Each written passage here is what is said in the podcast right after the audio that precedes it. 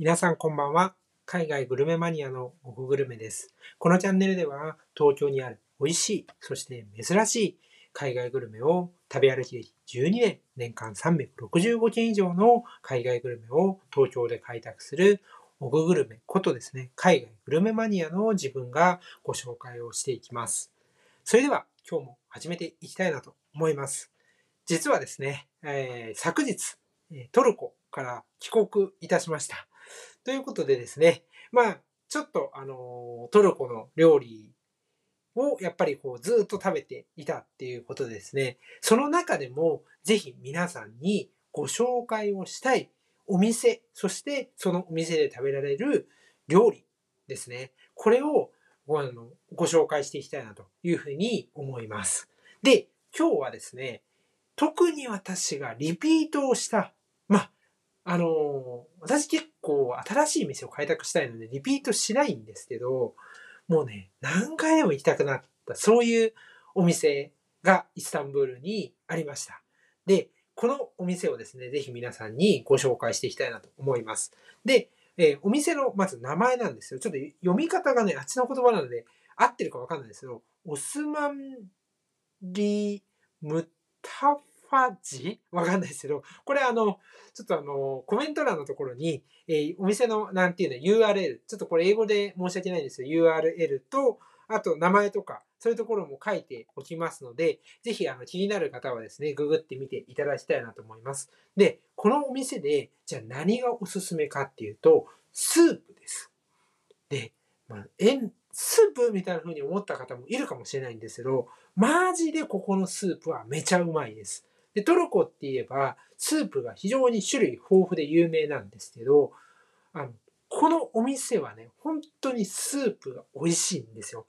もうね、これをぜひね、あの、次のチャプターから語っていきたいなと思うので、スープなんかっていうふうに思ってる人にこそ、ぜひね、今日の放送を聞いていただきたいなというふうに思います。このお店はですね、本当にこう現地の人たちが朝こう来てですね、食べていたり、もうトルコ語がもう中で飛び交っているような、そんなところなんですね。英語もね、ほとんど通じないです。で、そんなね、もう地元に密着した、もう地元の人こそ行く、そんな、えースープの美味しいお店ですので、今からね、その魅力に迫っていきたいなと思います。さあ、スープの魅力ということでですね、このお店の、えー美味しさの秘密を、えーお話ししていきたいなと思います。まずですね、このお店はイスタンブールの、まあ、旧市街とは、まあ、ちょっと逆と言います。逆というか、ホテルとかが、まあ、あるような、本当にごちゃごちゃした、あのー道を入ったところにあるんですね。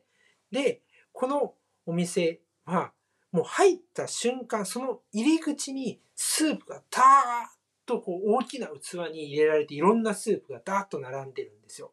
で、そこから、こう、オーナーさんみたいな、こう、あの、スープをね、あの、取り分けてくれる人が、大きい、こう、なんていうんですか、スープをすくうような茶、なん、なんだろう、こう、スプーンじゃないですけど、それでこう、ガーッとスープを作って、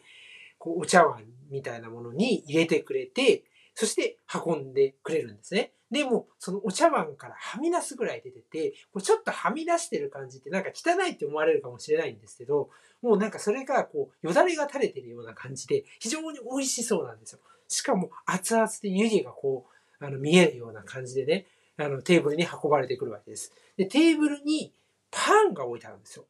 で、このパンが食べ放題なんですね、無料で。しかも、このスープ、トルコでは、このスープのためのパンみたいなのがあるんですよ。ちょっとこう、なんだろう、見た目からすると、なおもう少し、なんて、大なんていうんだろうな、ふっくらとして、そしてなんて結構柔らかいじゃないですか。でもこのパンって結構しっかりとした食感で、ガブッとこうスープに入れて、スープを染み込ませてギュッとこうすくい上げられるような、そういうしっかりとした食感と、太く、分厚い、もちっとした感じがあるパンなんですね。このパンも結構、あの、トルコではポピュラーで、これをこう、パンに、パンをスープにつけて食べるっていうのが、あち、あの、現地のスタイルなんですよ。で、そのパンが食べ放題なわけですよ、無料でね。で、それがこう、美味しいんですよ。単なるパンの食べ放題というか、パンをバッてバケット出すだけなら、ヨーロッパのお店とか行けばどこでも出してくれるんですね。前菜みたいじゃないんですよ。スープ用のパンは、しかもそれはちゃんとお店でその薪みたいなものを使いながら、こう、なんだピザ窯みたいなところでパンを焼いてるんですよ。で、それを焼いたのをこう4等分ぐらいにカットして出してくれるんですね。で、そうするとこう三角印みたいになるじゃないですか、一つだ。それそれをこうジュッとつけてね、ピザをこうカットしてあるピザを食べるような感じで、スープにつけて食べるわけです。これがね、めちゃうまいんですよ。じゃあ、どんなあのスープがあるのかっていうと、本当にね、10種類ぐらいあるんですね。で、スープも、他のお店でもスープってあるんですけど、このお店は特に種類が多いんですよ。さらに、な他のお店では見ないようなスープとかもあったりするんですね。例えば、ミックスっていうのがあるんですよ。いろんなスープをこう合わせるんですよ。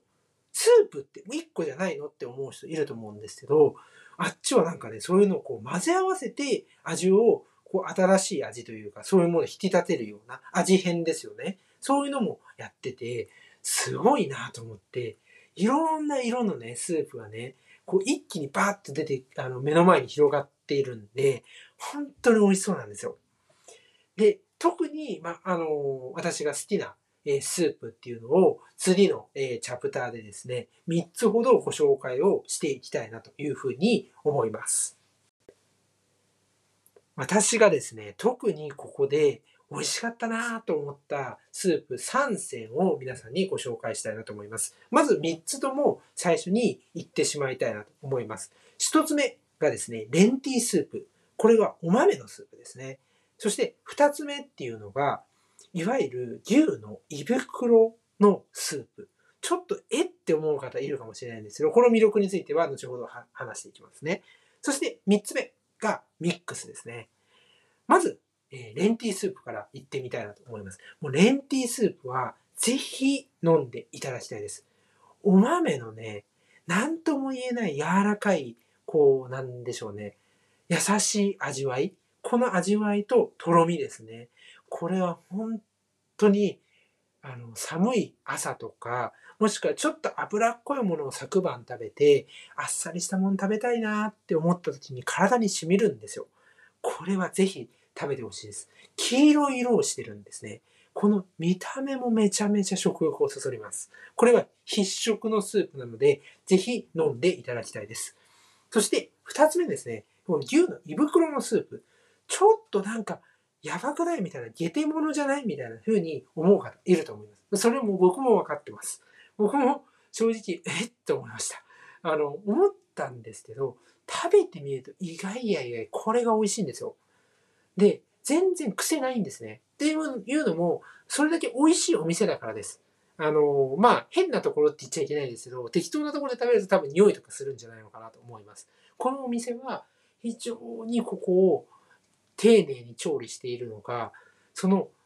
お肉の、まあ、旨味がスープに染み込んでるんですよ、しっかり。で、プリプリなんですよ。なんかね、ほんと皮、あの、焼き鳥の皮ってプリプリしてるじゃないですか。あれを食べてるような、そんな感じでプリプリで全然臭いとか、変な食感だなとか、そんなの全然ないんですよ。で、その肉から出たこの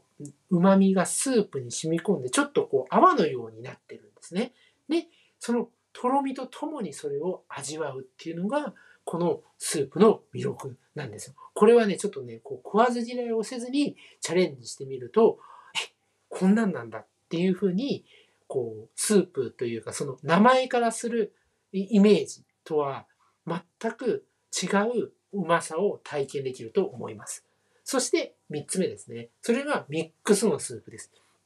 これないですよね。あの、概念として。そもそもその、スープってなんか混ぜたら変な色とか変な味になんないみたいな風に思うんですけど、あっちの人はね、なんかこう、スープでどんどんすくってですね、ちょびっとずつ全部混ぜるんですよ。それを出してくれたんですけど、これがまたね、すごくて、なんて言うんだろう。ハーモニーですよね。いろんな味が喧嘩してない感じで、仲良くね、味を引き立たせてるんですよ。これもね、またびっくりするので、ぜひ食べていただきたいなと思います。で、あの、私実際ですね、このお店も朝めちゃめちゃ早くからやってるんですよ。どれぐらいかっていうと朝の5時とか、なんでね、早起きしてね、もうこのお店しか開いてないんですよ。あ、まあ、パン屋さん開いてますけど、まあ、あの、普通のレストランとか全部クローズ状態なんですよね。もちろん朝早い。このお店は朝早くからやっててですね、そういうのもでも重宝するんですよね。で、その時間帯にもいるんですよ、お客さん。っていうのも、例えば、その他のパン屋さんとかね、朝から早いじゃないですか、仕込みとかで、ね。そうする人たちが来てたりとか、もしくは清掃員の方とか、朝早くから工事現場で働いている方とか、そういう人たちが来てるわけですよ。もう現地の雰囲気、そのままなんですよね。そういうところも、こう観光客向けに作った風じゃないっていう、もうまさに現地の人たちが通うような、そういうお店なんですよ。だからこそですね、あの、もう一回名前ちょっとあの、合ってるか発音はま、ちょっと置いときまして言うと、オスマンリ・ムタファジ っていうですね、あの、何回言ってもちゃんと言えないなと思うんですけど、あの、このお店、ぜひ、えー、メモとか、えー、なんだろう、どっかにこう保存していただいてですね、現地に行った際は、イスタンブール、ちょうど中心街に、中に入っていくとはいえ中心街にありますから、ぜひ皆さん観光する前に、このお店でですね、美味しいスープを飲んで、そこに特製のパンを捨ててですね、あの、パワーチャージをしていただきたいなというふうに思います。そんな感じでですね、今日は、トルコのおすすめの料理を、えー、お店とね、スープをご紹介いたしました。それではそれでは、さようなら。